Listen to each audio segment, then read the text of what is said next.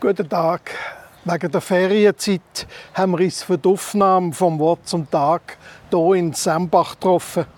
Das ist gerade so gut gelegen gewesen. Und es passt zum Zeitpunkt von dem Wort vom Tag, kurz vor dem Nationalviertag. Wir sind jetzt hier oben bei der Schlachtkapelle von Sembach. Das ist so ein patriotischer Schulstoff früher. Schlacht bei Sembach, Juli 1386. Eidgenossen gegen Habsburger, Arnold Winkelried. Das ist der, wo so viel Lanzen und Spieß von den Gegner packt hat wie möglich.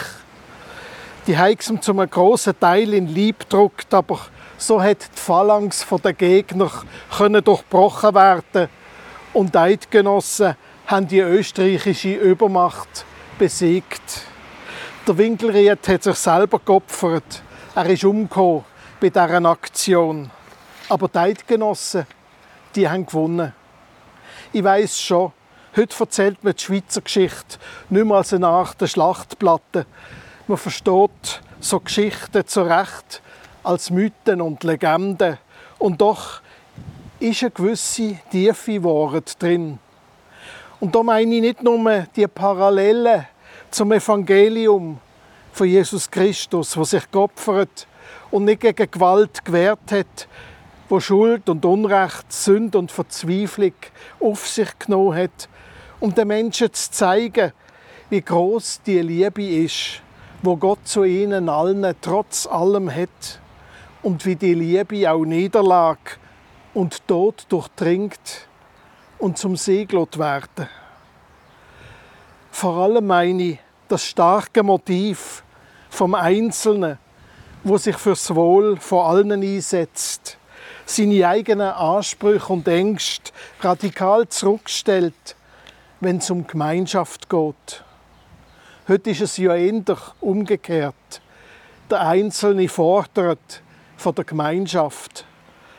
Eigentlich funktioniert Gemeinschaft und das Leben miteinander nur gegenseitig. Die Gemeinschaft muss für einen Einzelnen da sein. Und jeder Einzelne muss sich für das einsetzen, wo allen nützt. Das ist in der Kirche gar nicht anders. Der Paulus lernt in seinem Brief an die Korinther im 12. Kapitel jede Hierarchie innerhalb der Gemeinde ab. Sie sind wie ein Körper, die Gemeinde. Und sie besteht aus vielen Gliedern, schreibt er. Es gibt verschiedene Gaben, aber es ist immer derselbe Geist. Es gibt verschiedene Aufgaben, aber es ist immer derselbe Herr. Es gibt verschiedene Kräfte, aber es ist immer derselbe Gott. Er bewirkt alles in allen Menschen. Das Wirken des Geistes zeigt sich bei jedem auf eine andere Weise. Es geht aber immer um den Nutzen für alle. Du hast auch deine Gaben. Nicht weniger als die anderen. Und sie werden kleiner, wenn du die Gaben mit anderen vergleichen Sie wachsen nur, wenn du sie einsetzt für andere, für das, was Gemeinschaft möglich macht. Das wollen wir neu versuchen.